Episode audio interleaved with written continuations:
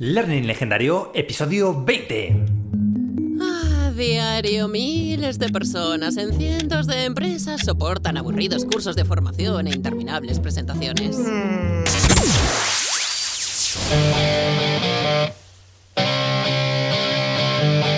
¿Te dedicas a la formación o deseas hacerlo? ¿Te gustaría crear experiencias de aprendizaje más eficaces y participativas?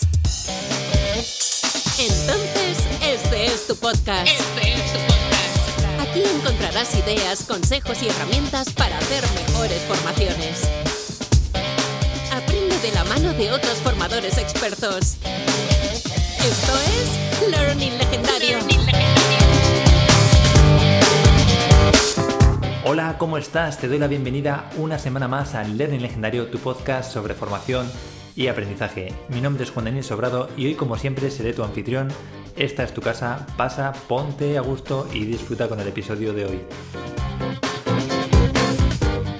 Hoy hablaremos sobre cómo crear mejores experiencias de aprendizaje en el mundo educativo con una auténtica experta, pero antes de empezar te recuerdo que si quieres encontrar más recursos para aprender a crear mejores experiencias de aprendizaje, mejores cursos, talleres, formaciones, puedes visitar mi blog learninglegendario.com. Ahí voy compartiendo todo lo que voy aprendiendo sobre este apasionante mundo de la formación y el aprendizaje. ¡Empezamos!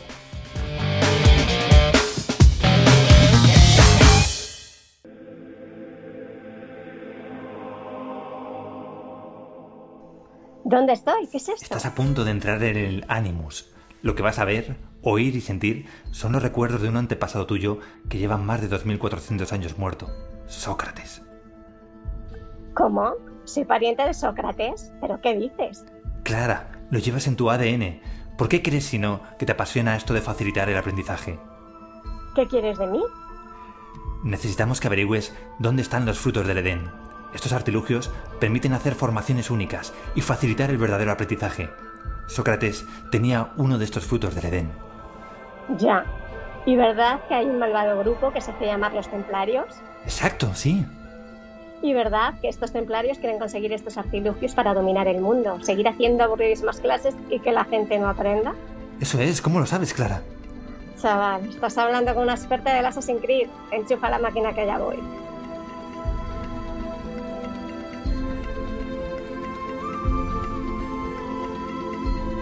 Bueno, pues después de este viaje al pasado, hoy tengo el placer de poder hablar con Clara Cordero. Clara es diseñadora de experiencias de aprendizaje, formadora de docentes y gestiona unas cuantas comunidades de aprendizaje muy interesantes.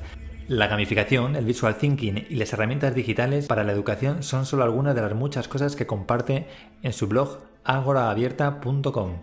Bienvenida Clara, ¿cómo estás? Hola, pues muy bien, muchas gracias. Juan Daniel, aquí esperando y expectante. Oye, nada, muchísimas gracias a ti, Clara, por, por tener un, un, ratito con nosotros, porque yo sé que eres una persona que andas en mil proyectos y que tu tiempo es muy valioso. y, y nada, quiero eso, agradecértelo porque, porque es una gozada además estar con una persona que, que comparte tanto, tanto como tú a través de, de, los mil grupos donde, donde te voy siguiendo. Sí, sí. Oye, Clara, y para, para quien no te conozca todavía, ¿podrías eh, presentarte y contarnos qué, qué, es lo que haces? Pues eh, soy, originariamente soy maestra de infantil, pero bueno, me dediqué al mundo del e-learning por, por temas de conciliación familiar y ahí me he quedado y hago ahora formación docente de manera virtual eh, pero también hago de manera presencial. Vamos, en los últimos tiempos he hecho bastante presencial, aunque siempre tiendo a la parte virtual, que es la que más me gusta. Ahora, ahora que lo comentas, que dices eh, que te gusta más la parte virtual, me, me, parece curioso porque muchas, muchos de los formadores con los que hablo es, es como que siempre te dicen que no, que no hay nada como lo presencial, como que no se puede eh, hacer la, obtener la misma calidad con una formación virtual que con una uh, presencial. Eh, ¿Para ti son uh -huh. similares o incluso le puedes sacar más partido a la virtual? Bueno, yo reconozco que efectivamente a mí todo el mundo también eh, siempre me ha comentado de yo no podría estar sin mi aula y tal. Y es verdad que a veces echas de menos es el hecho, ¿no? Como digo yo, desde mi vocabulario de infantil, ¿no? El manipulativo, el poder estar mano con mano. Pero yo me encuentro más cómoda en lo virtual quizá porque sí que soy un poquito controladora en ese aspecto y aunque en los últimos tiempos entiendo, intento eh, dejar de serlo, ¿no? Y por eso la parte presencial, digamos, es un poquito más caótica y por eso también me gusta, porque es más creativa, pero aún así mm, sigo necesitando, digamos, una, una, formalidad que lo virtual sí me lo da y lo presencial no. Eh, me cuesta mucho más organizar proyectos presenciales, ¿no? Eh, cuesta mucho más trabajo, entonces por eso de vez en cuando te viene bien, ¿no? Porque haces ese esfuerzo que necesitas además tú para también inspirarte y tener nuevas ideas. Pero por otro lado, en el día a día, pues me es más cómodo la parte virtual. Aparte que yo me dedicaba a lo virtual por el tema de conciliación familiar y ese problema lo sigo teniendo. Entonces, claro, en los últimos años estoy viajando de aquí para allá, recorriéndome todo el país y es verdad que supone un esfuerzo muy grande porque luego tienes tu casa, tus niños, tus... Entonces, bueno, pues tiendo, tiendo, intento, este año me lo he propuesto otra vez, a ver si lo consigo, e intentar hacer mm, mayoría de cosas virtuales para poder coordinarme. Y cuando hablas de, virtual, entiendo que te refieres a, la creación de, cursos online o, te refieres a sesiones en directo, ¿cómo haces esas...? Sí, no, normalmente hago diseño instruccional, o sea, cursos de diseño instruccional, pues igual que hago los MOOCs, que normalmente me contrata una empresa y los hago, eh, otras veces pues organizo yo y diseño yo el curso en, en LMS generales, ¿no? De la empresa de turno que me haya contratado. Entonces, eh, bueno, me permite también ser más creativa la mayoría de las veces, porque el diseño lo, lo hago a mi, a mi gusto, ¿no? Algunas estructuras de, o algunos LMS, bueno, pues tienen ya unas cosas definidas que te impiden ir más allá pero siempre puedes meter tu granito de arena, que es lo que más me gusta, ¿no? A mí lo que más me gusta es lo de crear, eh, explorar y hacer cosas diferentes. Y además no me gusta nunca hacer nada igual. De hecho, mis, formaciones también, incluso las presenciales, aunque dé el mismo curso, eh, nunca es igual, porque no, no me gusta nada. A lo mejor funciona, no funciona, ¿no? También valoro eso, pero, pero aún así tengo que cambiarlo. Entonces, virtualmente, digamos que me permite explorar y como a mí la parte digital y la tecnológica me gusta mucho, pues eh, me gusta más inventar en tecnología, ¿no? Que, que, bueno, también hago muchas cosas de recortar, plastificar, todo eso lo hago, ¿no? Pero, pero que la parte tecnológica, digamos, es la que me queda más por descubrir y es la que más me gusta. Fíjate que a ti te pasa como a mí, que a mí me cuesta también mucho repetir, o sea, no, me gusta, no me gusta repetir las cosas, incluso aunque haya funcionado muy bien, siempre, siempre intento que la presentación sea diferente o que el curso sea diferente, porque... Mm, eh, pero yo creo que es más por mí, ¿sabes? Por no, por no aburrirme más que por Sí, sí, sí, igual. Es que me aburro, efectivamente. Digo, voy a otra vez esto, no puedo repetir lo mismo, ¿no? Y, dentro de estos LMS, eh, ¿hay alguno que, que, te sea más fácil de manejar o que te guste más por, por las funcionalidades o, por sus características? Pues tengo vistos varios. Lo que pasa que como normalmente es el que me viene dado, suele ser Moodle, eh, que no me gusta especialmente. Y, además la mayoría de las empresas no tienen todas las actualizaciones ni todos los plugins ¿no? para ponerlo así un poquito más interesante, pero entonces suelo trabajar sobre ellos, eh, sobre ese, sobre Moodle. Pero bueno, sí que estoy echando un ojo a la hora de a lo mejor que me lanzase yo de manera autónoma, que no lo he hecho todavía, pero que lo tengo ahí desde hace años, pues sí que he visto alguno que tiene una pinta muchísimo más atractiva. Entonces, bueno, pues eh, sería testearlo y, ver, y ver si realmente me lanzo o no me lanzo a dar cursos yo por mi cuenta. Bueno, si, yo, desde aquí, vamos, ya te animo a, que te lances porque, vamos, con todo lo que sabes eh, y todo lo que conoces, estoy segura, vamos, que estoy seguro que no tendrías ningún problema en vivir de tus cursos online si te decides a ello. Sí, más que nada es una cuestión de tiempo, de tiempo de, eso, de probar herramientas, de cuál me va mejor, luego de organizar el curso y entre tanto estoy haciendo otras cosas. Entonces, en realidad ha sido una falta de ahí lo tengo para luego, ahí lo tengo para luego, pero no llega el momento. Vamos, tú eres experta en gamificación. ¿En estos cursos online introduces también la gamificación? Eh, pues, eh, por ejemplo, en Moodle sí que hay opciones de plugins pues, que te permite introducir la barra de progreso, te permite introducir las insignias, esas casi todas las tienen. Entonces, generalmente la gamificación se introduce de la parte más externa, ¿no? Eso de las recompensas y, los elementos más visuales, eh, pero también se pueden crear historias y entonces sí, en alguno sí que hemos creado alguna historia, he hecho justo este verano con un compañero, con Salvador Carrión, en, para Espiral, que es el curso de gamificación, sí lo, sí lo hemos hecho más gamificado. ¿no? Normalmente gamificamos, digamos, introduciendo una narrativa que en algún momento vuelve a tener, en cada módulo del curso, vuelve a tener un reflejo, esa narrativa. Pero esta vez ha sido totalmente gamificado. Por un lado estaba el contenido formativo y por otro lado estaba, digamos, el juego. Entonces, se ha intentado gamificar así. Eh, ¿Qué tiene de bueno? Bueno, pues que, por un lado, eh, el que está aprendiendo, además, eh, está avanzando en el juego, ¿no? Progresa en un juego, pero en realidad son un poco como dos cosas complementarias, independientes. Entonces, bueno, habría que buscar el punto, pero el, suele, el problema suele venir de que las plataformas no, no te dan las opciones perfectas ¿no? para hacerlo todo perfectamente funcionar. Entonces, pues bueno, depende mucho de, qué queramos hacer, también del público al que va destinado, porque la parte digital luego suele eh, ser más complicada para la gente. Entonces, claro, tampoco puedes adelantar todo eso dentro de lo que te permitan las herramientas, porque además tienen problemas de competencia digital. Entonces, si lo que queremos es que aprendan algo, pues no vamos encima a, complicar, a complicarles la parte digital, ¿no? que era, digamos, la que no entra en el, en el curso de gamificación. Entonces, bueno, pues depende mucho, depende mucho de muchas cosas y también eso. En realidad lo hacemos, como dices tú, un poco por nosotros que nos apetecía cambiar las cosas y en general eso. En general es, me gusta, uy, este tema me gusta y como yo soy muy de narrativa, eh, pues siempre invento nuevos mundos y a partir de ahí ¿no? Voy creando cositas. Y, bueno, perdona, porque te empezaba preguntando la gamificación, pero a lo mejor hay alguien que nos escucha que todavía no conoce lo que es la gamificación. ¿Podrías explicar simplemente brevemente en qué consiste? Pues mira, yo creo que lo he explicado de 200 maneras diferentes ya, pero creo que lo más sencillo es decir que es una estrategia que se sirve de elementos de juego eh, para provocar algo, ¿no? En este caso sería motivación, eh, motivar a la acción. cuando lo, reflejamos más en el sector educativo, pues es eso, la idea es que sea algo activo, inmersivo, experiencial eh, y los elementos de juego contribuyen a que eso sea así. Oye, y, pero luego a, nivel práctico, cuando decías que o sea, los sistemas em, eh, no tienen esas herramientas, o sea, a nivel práctico, ¿en qué se traduce esta, el crear un juego o el crear una experiencia de aprendizaje a través del juego?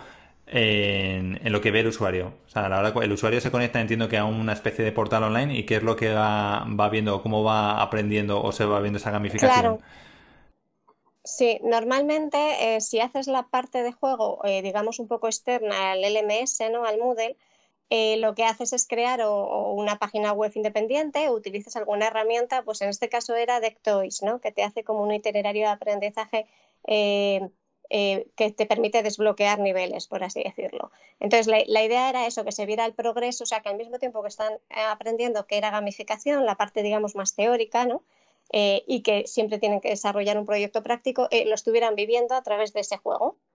entonces, pues es eso, mm, tienes que pasar un nivel, descubrir una serie. Era una especie de Dectoys tipo un poco escape, ¿no? Bueno, era un juego de pistas, tipo escape room. Es que no, entiendo, ¿el Dectoys que es un, es un juego ya hecho o es un... Dectoys es no, Dectoys es una herramienta online para crear contenidos. Entonces, eh, lo que pasa es que tiene el formato de, como de hitos que van abriéndose a medida que los va solucionando, ¿no? Eh, hace como una especie de mapita. Y entonces te permite hacer eso. Bueno, de este tipo hay varios educativos. Bueno, Dectoys no sé si está orientado a educación, que yo lo usamos para eso, pero no sé. Y entonces, bueno, te permite eso, que, hasta que no pasas el primer nivel, o sea, es más parecido a un videojuego, ¿no? Que era un poco la idea de, inversión pasas el primer nivel, descubres una serie de cosas y entonces puedes seguir avanzando. Y luego, en nuestro caso, tenía un sistema de autogestión de recompensas por los participantes. Tenía una tabla de Excel y eh, confiabas ¿no? en que cada uno se iba añadiendo sus, sus eh, pues lo que iba ganando. Y iban adquiriendo a través de los foros pues eh, recompensas. ¿Y, al final lo, cumplían o no lo cumplían? Bueno, pues los que tienen más competencia es lo que te decía, si tienes buena competencia digital y esto no te supone un problema, bien, si no, directamente se van más a la parte teórica e intentan avanzar por ahí, porque esto era complementario y no era obligatorio, digamos, para superar el curso, ¿no? Era, era, era como un, un, nivel paralelo. Eh, otras veces, pues lo que he hecho es, por ejemplo, a través de Wix, que te permite crear páginas web muy rápidas, eh, pues ahí he hecho ¿no? el, el, ir pulsando un poco estilo elige tu propia aventura. Pues yo me hacía mis dibujitos, en cada parte del dibujito había unas opciones, en función de lo que elegían hacían unos retos u otros. Pues eso, una narrativa que no es lineal y que, bueno, pues también suele ser bastante atractiva, pero ocurre lo mismo. Tienes que tener una competencia digital aceptable para poder seguir eh, la historia. Entonces, eh, ahí suele ser un poco la barrera, ¿no? Eh, que si queremos usarlo digital tenemos que asegurarnos de que esa parte la tienen ya, mm, o sea, la conocen. Y, si no, pues directamente te vas a la parte analógica, que es lo que suelo hacer en las presenciales, que utilizo pues otro tipo de formatos, como pueden ser, eh, bueno, uno que he utilizado hace poco es una baraja de juegos, eh, que era como un mapa de tesoro en baraja. Y cada reto de la baraja era una fase de la gamificación de, aprendizaje de teoría y de Mm, qué práctica al mismo Mm. tiempo. Pero, o sea, ¿te, te- te la has hecho tú O o, sea o que- la venden por ahí? Me la he hecho yo Ah, qué chulo. O sea, pero en- entiendo que la, o sea, cada carta era como un paso en el mapa del tesoro. Claro, empiezas como con un mapa con distintos hitos y cada, bara- cada carta empezaba el primer reto, pues primera parte del mapa. Tiene, eh, esto es lo que se tiene en cuenta en la gamificación y entonces eh, Ah, digamos que van recopilando información y al final acaban con su propio mapa con toda la información hecha y hacen como una especie de mapa visual de- del conjunto de lo que han aprendido, por Ujú. así. Ah, qué, qué interesante. El otro día vi una página, a ver si, bueno, la pondré en la nota del programa, pero que también te permite luego esta, si haces cartas o en tu caso como mm, eh, estos diseños, las puedes hacer luego en plan profesional, ¿sabes? En plan... eh, pu- Te- sí, la- imprimirlas y te imprimirlas. en una caja metalizada y plastificada, vamos, como si fueran cartas de, de- de las que venden en una tienda. Sí, sí, de baraja, sí. Sí, la verdad que hay varias de esas. Lo que pasa que para eso, claro, yo por ejemplo que hago muchas cosas de barajas, de temas educativos, eh, yo lo hago todo en Photoshop, pero tienes que tener eh, o sea, una maquetación muy perfecta porque normalmente esas tiendas tú se las envías ya, maquetadas, por así decirlo. Entonces, claro, la impresión por delante, aunque por delante por detrás lo hagan ellos y tal, pero ya sabes, en la impresora eh, no siguen los mismos márgenes por delante y por detrás, o sea, tiene su historia. Entonces, bueno, pues eh, está bien y habría no- nunca lo he probado porque no sé eh, la calidad, como yo muchas cosas las hago dibujadas, no sé si mis imágenes cuando son muy pequeñas tienen la calidad suficiente luego para una impresión. Porque ellos usarán otro tipo de formatos, ¿no? de, de programas. Pero bueno, sí que lo tengo ahí también en mente cuando hago una definitiva, pero como cada vez hago una diferente, digo, Bueno, ¿para a ti lo, lo que te hace falta son unas cartas de estas en plan material como de las pizarras Veleda, ¿no? Que las puedes ir cambiando cada vez y... Sí, sí, eso sería ideal. No, no, está, está bien, pues este, está, está muy chulo, la verdad que es, un- es una idea muy buena. Y, y cuando diseñas tanto una experiencia de aprendizaje mm, eh, online o, o estos eh, talleres, eh, ¿cómo, cómo es el proceso creativo? Me ¿qué, qué pasos das para asegurarte de que realmente vaya a haber un aprendizaje? Además, una, una de las cosas que también que, que me gustan eh, cuando te he oído hablar en otras entrevistas y demás, es que tú hablas de experiencias de aprendizaje, que sabes que no hablar de cursos o, o talleres, sino que eh, yo, yo creo que eso también refuerza a, a lo que vas, ¿no? ¿Cuál es tu objetivo? Que muchas veces eh, un curso a lo mejor se puede convertir en una presentación y no realmente un curso, porque ahí na- no se aprende. Claro, pues eh, siempre, vamos, no, no digo que sea eh, real el aprendizaje, porque como suelen ser cursos independientes, nunca tengo la posibilidad, digamos, de Claro. comprobar ¿no? la efectividad de lo que he dado. Y, y tampoco sé el seguimiento de lo que hacen mayoritariamente, quizá con un con algún tipo de rúbrica que responden a la empresa, que no, de si te gusta el formador, contenidos, pero son muy generales. Entonces tampoco puedo confirmarte hasta qué punto. Pero, pero lo que yo intento es eso, que sean experiencias quiere decir que, por ejemplo, eh, si hago una presentación, mi presentación no es plana ni me gusta estar hablando yo sola, sino que simplemente siempre tienen que ser interactivas.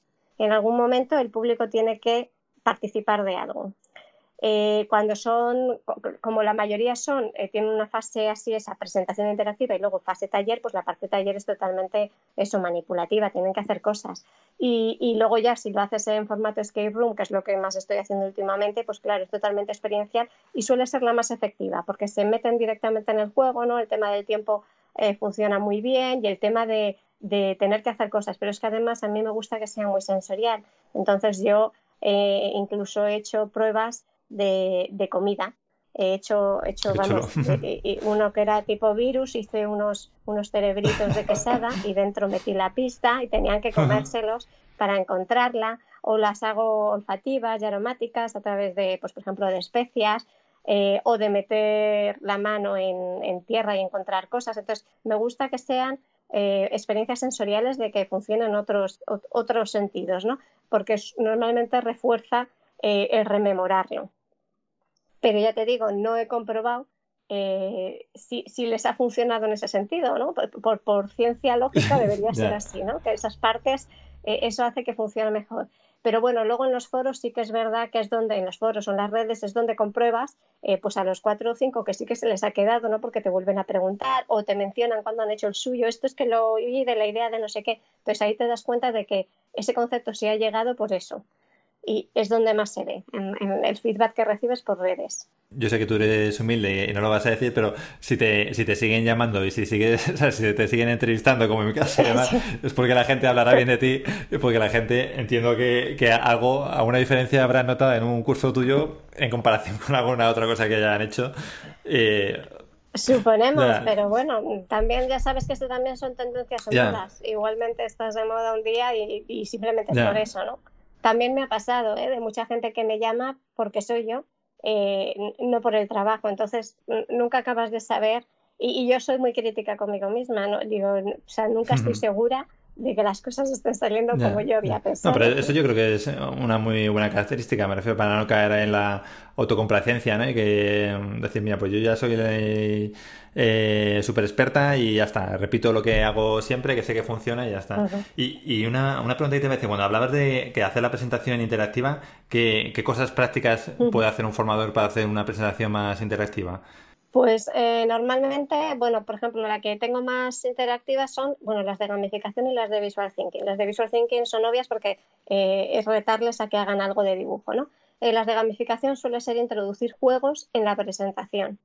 Entonces, en un momento dado tienen que responder a una pregunta, ¿no? Es, no es un trivial porque suelen ser juegos visuales, también yo utilizo mucho el tema visual, eh, y entonces tienen que responder. Y esa respuesta es la que me da pie a mí para introducir conceptos de gamificación.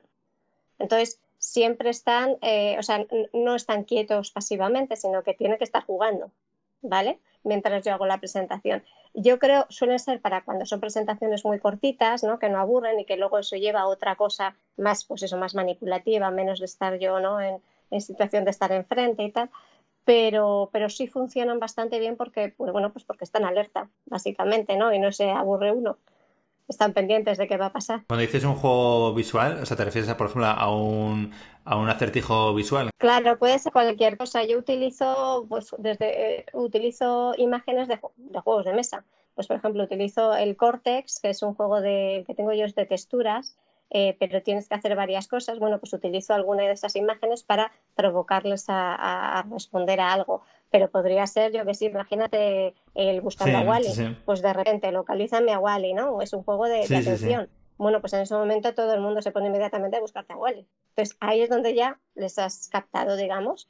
Eh, o sea, son como cortes que vas introduciendo en la, explicación de lo que vas enseñando.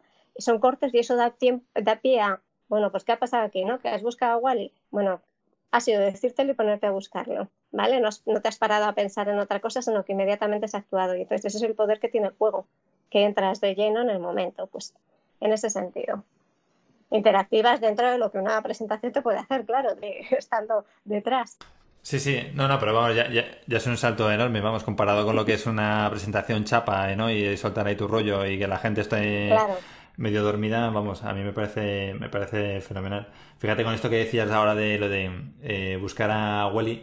En, un curso de anatomía donde fuimos eh, había un profesor ¿no? que les preguntaba a los alumnos pues por partes del cerebro, ¿no? Estos eran residentes de, neurocirugía, ¿no? Y, prácticamente ninguno contestaba, ¿no? y ahí estoy pensando, digo, esto lo tenemos que hacer, pero dándole a cada alumno un puntero láser, ¿no? Y que cuando pregunte el profesor, pues de repente se vean ahí todos los puntos rojos en la, en la pizarra ¿no? Eh, proyectada de, la gente señalando lo que cree lo que, lo que cree que es la respuesta correcta. Claro, pues, pues en ese sentido han interactuado con la presentación que tú les has dado de alguna manera. Entonces, esa es la idea. El, puntero láser, a todo el mundo le encanta estar jugando con la lucecita, pues buscar algo exacto que les mueva. Entonces ya solo van a buscarlo porque seguramente eh, han puesto más valor en el puntero láser que en el hecho de responder.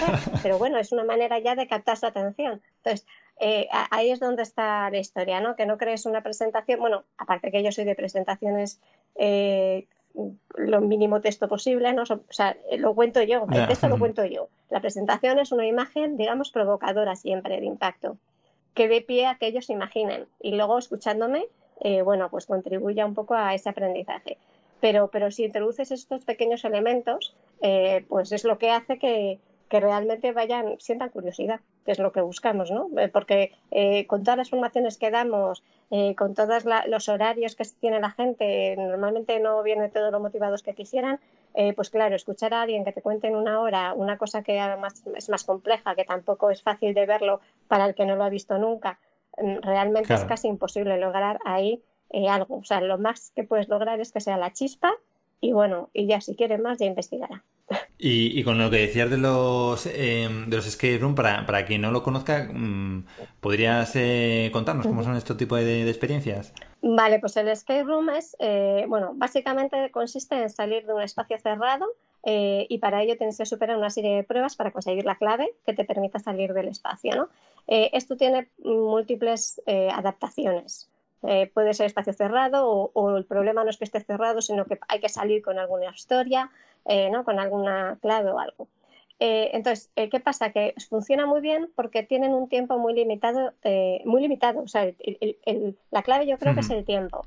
A nadie le dices que vas a estar tres horas escuchando a alguien y no le gusta, pero que tienes 40 minutos para salir de aquí con algo, es lo que ya es el resorte, ¿no? De que dicen, bueno, 40 minutos y encima jugando, ¿no? Pues bien. Y, luego además las pruebas, claro, yo como es para profesorado las hago de cultura general, no son contenidos muy específicos.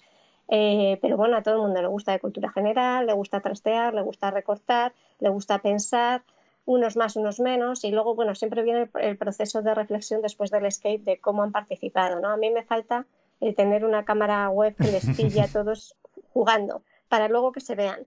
¿No? Es lo que me faltaría, porque ahí es donde está la gracia, ¿no? De qué habéis hecho para, para estos retos. Pero suele ser la que mejor funciona.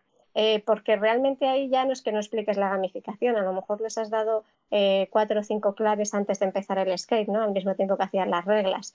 Eh, pero ahí están viendo cómo, cómo, es una gamificación, ¿no? porque es una situación totalmente inmersiva, tienes que superar unos retos, eso es lo que te hace progresar hasta el reto final. Eh, puedes ganar eh, los premios, es el mismo feedback del reto siguiente, ¿no? Eh, porque puedes llegar a él. Entonces, consigues aunar en un corto espacio de tiempo y en una sala todo lo que necesitas que entiendan. Y es muy inmersivo, entonces es lo que mejor funciona. de hecho, ahora casi todo el mundo, ahora ya me están impidiendo incluso escapes virtuales, que claro, yo como soy, yo mi mente de videojuegos, eh, pues, pues, lo ves así, ¿no? Yo lo veo en plan videojuego. Y entonces estoy, estoy en ello a ver cómo, de, con las herramientas que tengo, con mi capacidad digital, porque claro, yo no sé crear videojuegos, ¿no? Eh, pero bueno, con todo lo que pues, dispongo, cómo poder hacer eh, para que además tenga su tono educativo, sin que sea totalmente un juego. Entonces estoy en ello, estoy en ello, porque tengo que hacer varios para este curso y estoy en ello ya maquinando. Pero bueno, funciona muy bien. A la hora de explicar gamificación es más fácil decir eso, eh, una presentación corta con claves, palabras clave, quédate con esto y luego ahora experimenta esto. ¿Qué ha pasado aquí? Bueno, pues y siempre la reflexión, eh, más que a nivel de conceptos teóricos de gamificación, a nivel personal y afectivo, ¿no? que yo creo que es lo que tiene que llegarles. Y es lo más difícil, porque todos buscan la parte práctica de cómo hago esto yo en clase. ¿no? Pero hay que pensar por qué lo haces. Entonces, eso suele ser lo más difícil. Porque para esta, esta parte de reflexión de feedback, ¿utilizas alguna técnica o simplemente son preguntas abiertas? Eh, en el feedback que suelo hacer, mira, por ejemplo, para el escape room, que luego siempre les obligo a ellos a crear uno, uno pequeñito, y que se ¿no? que hagan, mm, vale, pues por equipos. Un equipo se dedica a la parte narrativa, otro al equipo de pruebas. Entonces, y luego los comparten todos juntos y hacen como un mapa térmico. Eh, lo que decías tú del puntero leso, yo lo hago con gómez rojos. Entonces, yo hago que cada uno, digamos, vote eh, lo que más le gusta de lo que han ido creando los equipos, para, digamos, tener un diseño estándar de un escape room creado entre todos. Entonces ahí es donde viene el feedback, en el momento en que son capaces de crear cada una de esas partes. Si lo han entendido, el escape room lo entienden muy fácilmente, mucho más que la gamificación, te, te metes ya en conceptos eh, psicológicos que les cuesta mucho entender. Y el que no ha jugado nunca ya ni te cuento. Otras veces que he llevado también, por ejemplo, juegos de mesa para que vean las mecánicas de los juegos, eh, pues les cuesta también verlos. A ellos juegan, pero les cuesta ver el, paralelismo que hay del juego con, con, luego una experiencia en el aula que no sea juego. Entonces, eh, el escape room, digamos que es el que reúne y es el que da el mayor feedback. Y lo que te decía antes, las redes sociales es el mayor feedback de todo. En muchos de los cursos propongo foros o comunidades donde luego puedan interactuar y seguir creciendo y avanzando. O creo, por ejemplo, mm, tableros tipo Padlet, donde ellos van participando, introduciendo evidencias. Entonces también es feedback, porque todas las evidencias pueden ser comentadas por el resto de compañeros, por mí misma, que les doy ideas, los foros en los cursos virtuales, ¿no? el feedback viene más a partir de la red social. Claro, porque eso te iba a preguntar también, eh, bueno, para, para quien nos esté escuchando, si queréis aprender de esto de Escape Room, la, mejor fuente es el, grupo de Telegram que creó Clara de Escape Room Educativo, y que creo que ya somos más de 1.200 personas ahí, vamos, sí, es una locura. Pues un montón, sí, mira, 1.276. Ya, qué locura pero crece casi más que el de gamificación. Porque eso te iba a preguntar, ¿cuántas comunidades de aprendizaje tienes eh, ahora mismo en paralelo abiertas? O sea, que sean públicas, que a lo mejor eh, quien nos esté escuchando se pudiera unir. ¿Está esta de Escape Room? ¿Y cuál es sí. más? Está la de Escape Room educativo, la de videojuegos en educación, eh, la de... También he creado otra que es espacios educativos, que era más relacionado con el aula del futuro, los espacios, cómo se trabajan, el de Visual Thinking, y luego el de Gamifica no es público del todo, pero vamos, eh, o sea, está un poco, está administrado y gestionado, pero, pero vamos, que puede meterse cualquiera. En la página web tienen el enlace directo de invitación. Vale, bueno, pues poner los enlaces también en las notas del programa. Y, y, luego, ¿cómo haces para gestionar todos estos grupos? Bueno, entiendo que a lo mejor también esta es la razón por la que utilizas Telegram. Eh, pues utilizo Telegram pues porque me llegó, Telegram, yo WhatsApp lo odio, Facebook lo odio, aunque, aunque tengo todo, pero no me, no, me gustan. Y Telegram me gusta porque me es muy cómodo porque también lo tengo en el escritorio, es muy intuitivo, o sea, es una cosa muy facilita, eh, te permite tener alias, que no tener, vamos, aunque yo sea pública, pero, pero a la gente pues le, le, gusta más eso de no ser una persona pública y no le vea a todo el mundo el teléfono, ¿no? Eh, permite crear grupos, supergrupos, gestionarlos muy bien, tiene un montón de, de, de, historias, ahora los bots, tampoco he profundizado en ello, pero bueno, tiene cosas que pueden ser muy interesantes ¿no? de cara a explotarlo bien. Y me es muy fácil por eso, porque yo trabajo online mucho y lo tengo en el ordenador, en el móvil, en el iPad, lo tengo en un momento dado, ya respondo inmediatamente y, soy de las que prefiere responder que, que, ir acumulando. O sea, a mí lo de tener el botoncito con X mensajes me pone de los nervios. Y además que es mejor, porque si no, luego estas cosas son como bolas, ¿no? Eh, se, acumulan, se acumulan y luego tienes que verte 2.000. Mm, pues no. El Gamifica tengo varios compañeros que lo gestionan conmigo y los demás, que son un poco más tranquilitos, los gestiono yo. Pero, pero bueno, que más o menos lo voy llevando. No, hombre, eh, además lo, vamos, a, mí el grupo de Escape Room me encantó, pero más que nada por todo lo que se, se, va compartiendo ahí. O sea, que me refiero que lo bueno que tiene es que aunque tú lo, como administradora, lo hayas creado y vayas invitando y demás, al final también la, toda la aportación social de todo el mundo y el feedback que se da es lo que al final yo creo que también tiene muchísimo valor. Yo creo que sí, que es que lo bueno de precisamente de esto es eso, que creas comunidades que, que acaban autogestionándose. O sea, que yo a lo mejor estoy, pues eso, si se cuela un bot indeseable para quitarlo, pero lo que quiero decir que es que, que, cualquiera podría, eh, o sea, puede responderse, no, no me necesitan, ¿no? O sea, la, la, función de estas comunidades es que crezcan solas, no necesiten a alguien que las lleve. Oye, y cuando, cuando hablabas antes de los cursos estos, en la formación de, profesores en estas nuevas metodologías, ¿no? Em, ¿cuál, es la mayor dificultad con la que, se encuentran a la hora luego de incorporarlo y, aplicarlo? Pues la mayor dificultad suele ser eh, o el tema digital, ¿no? De no tienen recursos o no tienen conocimiento, o el tema del tiempo. No tienen tiempo, claro, esto supone una planificación. Entonces, durante el curso no tienen tiempo ni para, para llevar al día lo que ya tienen, como para estar planificando. Lo que haces es eh, hacerlo fuera de tus horas de trabajo. Entonces, los que ya están motivados eh, lo hacen, pero el que le vienes de, le impones la formación, eh, no tiene ninguna motivación ni ganas de poner nada y encima le estás pidiendo que lo haga fuera de sus horas, pues claro, olvídate. Entonces, yo creo que es un problema base del tema de desarrollo profesional del docente, que siempre ponen los cursos o en verano o a última hora de la tarde eh, que la gente ya ni tiene ganas o tiene que corregir exámenes. Y te ves muchas veces que hay gente corrigiendo exámenes en tu curso. Pues para eso, ¿sabes? Es una pérdida de tiempo absoluta.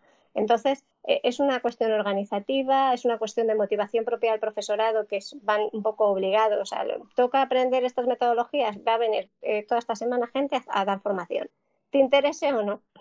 Entonces, bueno, eh, hay que actualizarse, pero hay que estar, ser conscientes de lo que necesita el profesorado, en qué momento y cómo poder ayudarles. Por eso también pienso que la parte virtual, eh, si no tuviera el impedimento de la parte de competencia, ¿no? de que sean competentes digitalmente, sería mucho más llevadero porque eh, sí es lo que hace que a los adultos les impulsen más a seguir aprendiendo y a seguir explorando. lo hacen en su ritmo, a su tiempo, ¿no? Cuando necesitan. ¿Que quieres más? Sigues avanzando. O exploras otros cursos. ¿Que no quieres? Pues ahí se queda, pero eh, no tienes, digamos, esa rigidez de eh, eso, en ocho horas apréndete toda una metodología que es prácticamente imposible. O sea, que tal cual, es como, como lo que decimos de la clase magistral, tal cual te llega, tal cual lo olvidas. A lo mejor se te queda alguna idea, pero poca pues que menos que por lo menos que se lo intenten pasar bien, ya que tampoco va a dar para mucho. Claro, eh, porque cuando hablas de esa falta de competencia digital, entiendo que te refieres incluso a lo más básico, o sea, el ir a una web, eh, rellenar un formulario y a lo mejor hacer un, un documento. Hombre, hay de todo, claro, hay de todo. Eh, pero yo me he encontrado incluso gente que no se ha dado cuenta que el ratón estaba enchufado. O sea, quiero decirte que, que, hay de todo, ¿no? Eh, pero eh, no, no, tienen, la mayoría de la gente no tienen la intuición de, de, cómo funciona una web, que al final todas son similares, ¿no? Eh, cualquier tipo de juego, cualquier tipo de web, o mira, mismamente el Wix, que yo lo difundo muchísimo porque me parece súper fácil para cualquiera sin conocimientos bueno, pues a la gente le cuesta y simplemente arrastras cosas. Entonces, eh, pero en realidad es una falta de práctica. Eso en el momento que te metes en tres webs, te das cuenta que todas van por el mismo camino, ¿no? O, más o menos, ¿no? Todas tienen esto aquí o está allá, aunque se actualicen. Entonces, eh, es una falta de práctica. Y bueno, aunque se lucha mucho por la competencia, pero claro, en los centros educativos la competencia digital suele ser más administrativa que, de creación, digamos, ¿no? Entonces sí, sabes rellenar eso, los estándares, el este del administrativo, el, el, el, programa o el software que hay de comunicación con padres y familias, acabas aprendiéndote eso. Eh, pero no hay una exploración más creativa de la web o de Internet ¿no? que te permita otras cosas.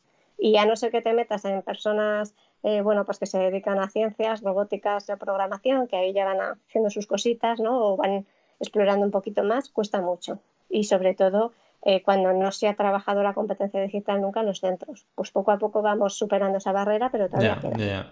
Claro, porque entiendo, o sea, que aquí puede que haya dos cosas, ¿no? Por un tema, una parte de actitud, que es lo que comentabas antes, ¿no? De la motivación de, mira, yo tengo ya una edad, una experiencia, y para que voy a aprender esto cuando ya me apaño con lo que hago, ¿no?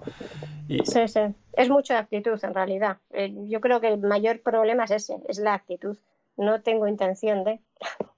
O sea, por, pensar ideas, ¿eh? que entiendo que una posible o una posible solución para, para cambiar esas actitudes es cuando realmente la persona ve el beneficio. Eh, me refiero el beneficio en ahorro de tiempo, en ahorro de costes o lo que fuera. En plan, que si tú eres competente digitalmente, pues te, vas a ahorrar, por ejemplo, es, es, igual que las aplicaciones del banco, ¿no? El tener que ir al banco a hacer una transferencia cuando lo puedes hacer desde casa en, en menos de un minuto. Claro, pero la cuestión es que eso no lo ves hasta que te has metido en ello. Entonces, primero hay que superar el escollo de hay que meterse en ello, porque para ser eficaz realmente y que todo eso te sirva, te ha llevado tu tiempo entenderlo, comprenderlo, aplicarlo, ¿no? Entonces, bueno, pues ahí está yo creo el pasito, el, hacer la gente un poco que se arriesgue más, que pruebe, o sea, simplemente probar. ¿no? La gente sigue siendo como muy tradicional en eso. Yo en mi zona segura, eh, ¿para qué voy a probar? Me está funcionando, ¿no? Bueno, pues yo que sé, aunque sea por no aburrirte. Yo también es que soy muy, soy muy de probarlo todo, ¿sabes que es así? O sea, que también va un poco en la persona. Bueno, yo cuando empecé el blog del Learning Legendario, mi, objetivo sobre todo era que las formaciones ¿no? en la empresa, orientadas al mundo de la empresa, fueran pues más participativas, más, más divertidas y que realmente fueran experiencias de aprendizaje útiles. Eh, luego, cuando empecé a entrar en contacto con profesores y en el mundo educativo, eh, vi como que todo esto que era como muy anecdótico en la empresa, hay muchísimo movimiento en, la, en el mundo educativo. Pero no sé si desde tu perspectiva esto sigue siendo, o sea, este número de profesores, que yo creo que son muchos en comparación con el mundo de la empresa, ¿es todavía anecdótico en comparación con el total o, es algo que tú estás viendo que es una tendencia imparable? Pues mira, yo creo que es tendencia, pero que sigue siendo algo anecdótico. Cuando vives en el mundo virtual y luego aterrizas ¿no? en la parte terrenal, te das cuenta de que en el mundo virtual estamos todos motivados, hacemos cosas súper chulas, no sé qué, pero que son cuatro. Y luego vas a un cole y claro, de ese cole, vas a ese cole porque hay uno que estaba motivado y ha dicho que venga fulanita, no sé qué, pero hay otros 40 que no. Entonces te, das cuenta que no, que todavía queda mucho por hacer, pero bueno, que poco a poco va haciéndose. Es verdad que va la cosa lenta, yo creo que, es eso, que también son mucho modas, eh, luego pues, eh, el tema tecnológico, las redes sociales van haciendo cada vez más. Eh, pero bueno, también esto va a llevar a lo mejor justamente a lo contrario, ¿no? Llegará un momento en que todo, ¿no? Ahora, ahora había tendencia de, Mira, el otro día leí de los teléfonos que llaman tontos, eh, que no tienen Ah, redes sí. sociales ni nada, que son solo para llamar, que empieza a aumentar la compra, eh, precisamente para, para, para conseguir esa desconexión. O sea, que a lo mejor el exceso tenido efecto rebote, ¿no? Como las dietas. Entonces, nunca sabes eh, hasta dónde vamos a llegar.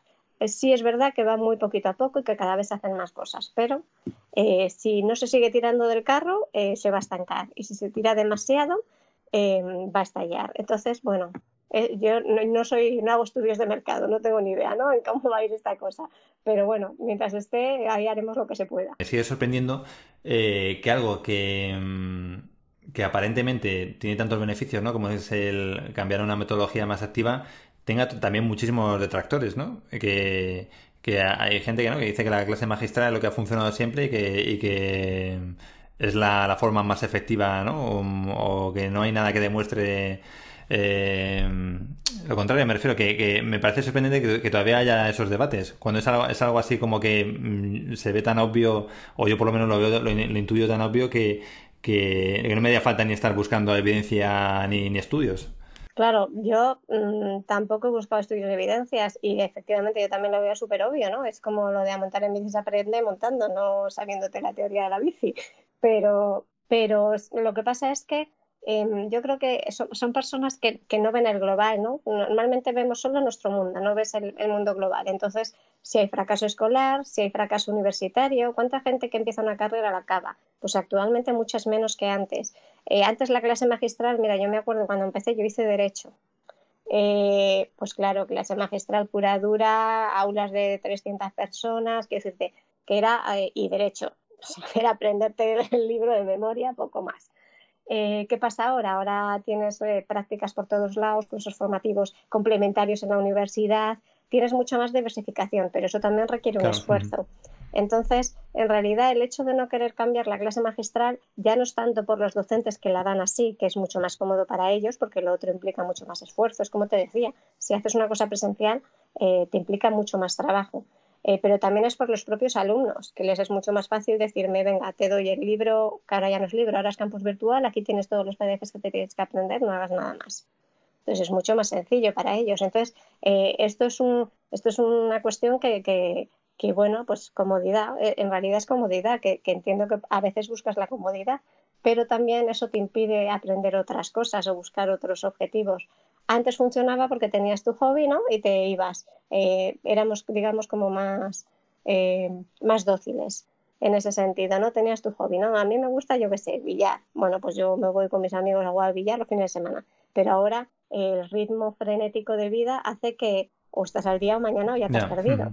Entonces, los que no se apuntan a ese carro, eh, que no te digo que se apunten a todo, pero los que no se apuntan a iniciarse, eh, se van a quedar mucho más atrás. Entonces, la clase magistral está perdiendo en ese sentido, ¿no? Que no es que sea mala, es buena, hecha, pero claro. con otras cosas. Lo que hay que hacer es diversificar, a- ofrecer diferentes cosas, porque a no todo el mundo le va la clase magistral y ni a todo el mundo le va tampoco la parte más práctica, ¿no? A mí me hubieras puesto de matemáticas a hacer problemas y olvídate del mundo. no me hubiera servido, ¿no? Pues por lo menos me lo podría aprender algo de memoria, las fórmulas o algo. Pero que hay que diversificar para poder atender todas las necesidades. Simplemente es eso. Y para alguien que, que quiera empezar esto que decías de, de introducirse, ¿cuál sería una forma fácil? Me refiero, porque yo entiendo que también a veces la gente o quien nos escucha se puede saturar y decir, bueno, vale, pero yo, ¿cómo empiezo? ¿no? ¿Cuál es el paso más fácil para iniciarse? Primero sentir curiosidad por algo. ¿Qué es lo que te atrae? Mira, yo empecé, mm, pues una de las primeras redes que tuve fue Pinterest, eh, simplemente porque me gustaban las manualidades de los niños, ¿no? Las cosas que se compartían, que es como empecé yo con talleres de niños. Eh, pues a lo mejor es eso, yo qué sé, o me gusta el cine, pues métete en, o sea, ¿qué hobbies tienes? ¿Qué cosas te interesan? Empieza a buscar por ahí. Y, y unas cosas te van a llevar a otras y vas a ampliar y, y vas a definir también más el camino que te interesa recorrer. Entonces simplemente es sentir curiosidad por algo y profundizar en ello. Yo creo que esa es la clave. Y ahora tienes todo Internet para profundizar, que antes buscabas libros, eh, bases, ¿no? bases de datos de alguna manera, pero, pero tampoco podías ir acceder a tanto. Ahora tienes, vamos, para depurar todos los contenidos que quieras. Em, precisamente porque ahora tienes tanta, tanta, tanta información, ¿qué, qué aplicaciones utilizas tú para estar al día y, y depurar esos contenidos? Porque yo siempre contigo descubro nuevas herramientas. Hoy, de hecho, he descubierto esta de DeckToys. Eh, ¿cómo, cómo haces tú para estar siempre al día y, y depurando ¿no? toda, toda esa información para realmente saber lo que es útil? Sí. Pues yo uso un montón de herramientas de curación. Eh, me he quitado unas cuantas ya porque ya tenía demasiadas. Pero la que más utilizo básicamente, es verdad que casi todo lo que descubro es a través de redes sociales o, o Feedly, ¿no? que es un lector de RSS y tengo bueno, pues varias webs o cosas que me gustan que van compartiendo y las voy añadiendo.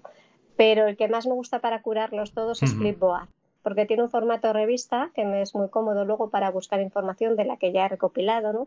Entonces ahí sí que puedo ir luego después cuando esto me interesa, lo miro para luego. Antes, antes los, ¿no? Cuando todavía no conseguía depurarlo de todo, iba acumulando, iba acumulando, ¿no? Por ejemplo en Pocket iba acumulando, pero jamás llegaba a verlos. Sin embargo, en Flipboard me es muy sencillo verlo por eso, porque tiene un formato revista muy sencillo. Y, y, y luego tienes eh, Mm, o sea, tienes revistas privadas, públicas. Esta opción también me gusta, ¿no? Porque tienes, el, como digo yo, el del batiburrillo, que no le interesa a nadie, y luego en el que vas metiendo cosas que pueden servirle a alguien y también compartirlas. Que la idea siempre mía es compartir todo lo que se pueda para que también se beneficien de, de, lo, ya que he hecho un trabajo, pues por lo menos que les sirva para alguien. Pues nada, básicamente eso, Flipbar, Fitly y Pinterest que me encanta porque también es muy visual creo que son los tres más así. Y luego redes sociales eh, a hmm. nivel general. Sí, la verdad que Pinterest, yo, fíjate que mi mujer está más en, Pinterest que yo, pero, pero yo no lo abro por miedo, porque es que cada, vez que empiezas a, ver una cosa y enganchas con otra y enganchas con otra y tal, al final te tiras ahí, se, pueden ir dos horas mm, sin, darte, sin darte cuenta. Sí, sí. Eso también es verdad que hay que programarlo, porque si no, efectivamente, uy, esto, uy, y una cosa te lleva a otra y esto, uy, eso también, eso también, eso también pero, pero bueno, eh, también es organizarse, ¿no? Yo en redes sociales, excepto las más automáticas de responder, eh, las atiendo de vez en cuando, ¿no? O sea, no, no lo hago todos los días. Y, dices, te, programas un tiempo, en plan media hora para esto y, hasta que se acabe el tiempo, ¿no? Entiendo. Eh, sí, bueno, no, no, lo pongo como tiempo tampoco, o sea, tampoco me pongo reloj. Mira a ver, a ver, novedades y como haces eso, ¿no? Como un scanning, chun, chun, chun, chun, a ver lo que me llama la atención. Y entonces eso es lo que comparto. Por la mañana, si es que suelo, es el que más veo que es el ¿no? ese es el más diario, digamos. Eh, si veo las últimas noticias de las webs que tengo ya seleccionadas. Entonces, pues nunca tienes demasiadas, tienes tres o cuatro cosas. A veces alguna me lleva un poco más allá, pero normalmente es un primer vistazo. Hay una aplicación que, que se llama Calm, que CALM, como Calma, pero sin la, la que la ha nombrado mejor aplicación el año pasado de, de iOS y es una aplicación así como para relajarte, ¿no? Que escuchar historias por la noche para dormirte y tal, pero mm, tiene una parte de tutoriales, bueno, de unos cursos que están que están muy bien y precisamente hablaba de, esto de las redes sociales y los trucos, ¿no? Que utilizan para mantenerte enganchado, ¿no? De hecho, de que tengas un scroll infinito, me refiero que prácticamente el contenido es ilimitado y que se pueda cargar de forma ilimitada eh, me parecía muy curioso porque, claro, no es la experiencia que tienes con un libro, por ejemplo, un libro físico, o verte una serie en televisión, que tú sabes que tiene un principio y una hora de finalización. Pero aquí, al, no haber un final, la experiencia se puede prolongar y, eh, eternamente, vamos. Eternamente, sí, sí. Es, que es verdad, llega un momento que dices, bueno, ¿esto cuando se acaba? Que quiero, o sea, a lo mejor incluso tú tienes intención de hacer algo, pero como ves que sigue habiendo información que pueda interesarte, pero yo creo que eso también es una cuestión de, eso, de, de tus propias rutinas, ¿no? De, de, conductual, vamos, de voluntad. Mm, incluso muchos acabarán rebotados precisamente por eso, porque él está manejando el scroll en vez de ellos, ¿no? Lo está controlando de alguna manera. Entonces, el que se dé cuenta llega un momento que diga, ah, la porra esta, ya me quito de Facebook, ya me quito de no sé qué. Entonces, responden justamente con todo lo contrario, que tampoco es eso. Entonces, hay que aprender a gestionarlo, pues como todo. Como igual si te gusta el chocolate, no te pases todo el día comiendo chocolate. Fíjate que a mí una de las cosas que me preguntan muchas veces, pero Juan, ¿cómo te da tiempo a hacer lo del blog, lo del podcast, lo de tal? Y digo, mira, no tengo Netflix, o sea, lo tengo, lo tengo en casa y lo, vemos a veces, pero que no, mm, o sea, no lo veo a diario y, Netflix es la misma técnica, ¿no? Te va poniendo episodio tras episodio tras episodio para que eso sea infinito. Y con las redes sociales pues también las limito, las limito mucho. Y, al final si te quitas eso, aunque sea haciendo la prueba una semana, de repente ves que tienes prácticamente al día como dos o tres horas que, tenías ahí ocupadas y que... Te, te, quitan ahí, sí. Yo por eso, porque, o sea, en realidad... Mm, suelo controlarme, lo que pasa que lo que no controlo es el trabajo. Entonces, como me paso el día trabajando y estoy delante del ordenador y tengo los dispositivos cerca, pues claro, eh, respondes automáticamente, pero porque ya estoy trabajando en otra cosa. Entonces, lo que tengo que evitar es trabajar. Eh, por eso, ahora me ido de vacaciones, pues como no te llevas ordenador o no te llevas iPad, ¿no? que es con lo que más trabajo, eh, pues ahí no me queda otra. De vez en cuando me conecto al móvil. En realidad, el móvil es lo que menos uso Eh, ¿no? Pues soy más de, iPad yo, de, para hacer trabajos y cosas, pero, pero mi problema es el trabajo, o sea, no, no son las redes sociales. Pasa que me pillan, me pillan en el camino, Pero, pero bueno, que ahí está. E, este año, todos los años lo digo en verano, este año tengo que hacer otra cosa. Pero bueno, mm, vas haciendo, vas haciendo y ahí con la cabeza ya, pero bueno, voy a intentar restringir Oye, y para, para terminar, no sé si querrías compartir alguna historia, algún cuento que te inspire especialmente soy muy de literatura fantástica y todas las que son juveniles, todas las que son como idealistas o de aventuras, de explorar, eh, eso es lo que me inspira a mí, la exploración, yo creo, ¿no? Lo digo siempre. Digo, si no hay exploración o nada que descubrir, lo demás me da igual. Entonces, no sé, ahora, por ejemplo, yo que soy muy de videojuegos, estoy enganchada al Assassin's Creed, que me encanta por todos lados. O sea, es que, es que es un juego perfecto para mí, pero también soy muy de jugar a aplicaciones. Eh, la mayoría que tengan un trasfondo narrativo importante son las que más me gustan, aventuras gráficas de ese estilo. Ahora también estoy probando de Escape. Eh, bueno, pues que te reten de alguna manera, ¿no? Eh, pero bueno, también juego a las tontas estas mm, que no sirven para nada, nada más que para perder el tiempo. Pero bueno, que también le veo su utilidad para un momento de, de cambiar de aires, de rutinas. Me gusta mucho eso también, ¿no? Cambiar de, de lo que estoy haciendo para ver si me inspira otras cosas, ¿no? Intentar ser creativa en otra dirección. Oye, ¿y dónde puede encontrarte la gente que quiera contactar contigo? Pues a mí en todas partes, yo creo. O sea, ya creo que es más pública no se puede ser. Eh, pues en todas las redes sociales creo que estoy o por Clara o por Ágora Abierta. Y eso, Twitter, Facebook, LinkedIn, eh, Telegram, eh, no sé, en Pinterest también estoy. O sea, en general, vamos, que busquen cualquiera de los dos y en alguna me. Vale, perfecto. Bueno, pues nada más. Muchísimas gracias, Clara. Eh, muchísimas gracias por todas las herramientas. Me has dado muchos deberes. Ahora tengo que poner a hacer las notas del programa para apuntar todas estas estupendas herramientas que has compartido. Y, nada, mil gracias y nos seguimos viendo por todos los grupos donde, donde estamos ahí. Pues nada, encantada de participar en tu podcast, que me encanta, lo tengo ahí, estoy ahí acumulando porque de los podcasts todavía no me he puesto mucho, pero pero sí que he visto algunos muy interesantes. Además tengo el, el perfil este de emprendedor que lo tengo ahí un poquillo por debajo, latente, ¿no? pero que de vez en cuando me viene, sí, de vez en cuando me vienen ahí eh, ganas, ¿no? Cada, cada, vez que oigo digo, ah, pues esto mm, puedo hacerlo, ¿no? Pero bueno, como siempre, bueno, pues un abrazo. Venga, igualmente, hasta luego. Bueno, pues esto ha sido todo por hoy. Espero que todas las herramientas que Clara ha compartido te hayan resultado interesantes y que las, al menos alguna de ellas la puedas aplicar en tu próximo curso o en tu próxima formación. Y si te interesa aprender a crear tus propios escape room educativos, además del estupendo grupo de Telegram que creó Clara, que tienes el enlace en las notas del programa, puedes visitar eduescaperoom.com, que es el curso online que hemos montado Nieves, Solana y yo, y donde más de 100 alumnos se han apuntado ya para desarrollar sus, proyectos. Así que si quieres echarle un vistazo, tienes el enlace también en las notas del programa. Te invito a que charlemos a través del chat de Telegram. Puedes encontrarlo en las notas del programa o yendo directamente a lenlegendario.com barra chat. Y si no, pues a través de las redes sociales también, a través de LinkedIn, de Twitter, Facebook, donde sea, donde quiera que estés. Y si todavía, por favor, todavía no has dejado una reseña positiva allí donde estés escuchando este, este podcast, por favor, hazlo, cuesta muy poquito y así estaremos difundiendo estas, todas estas ideas y estaremos salvando a la humanidad de las formaciones aburridas.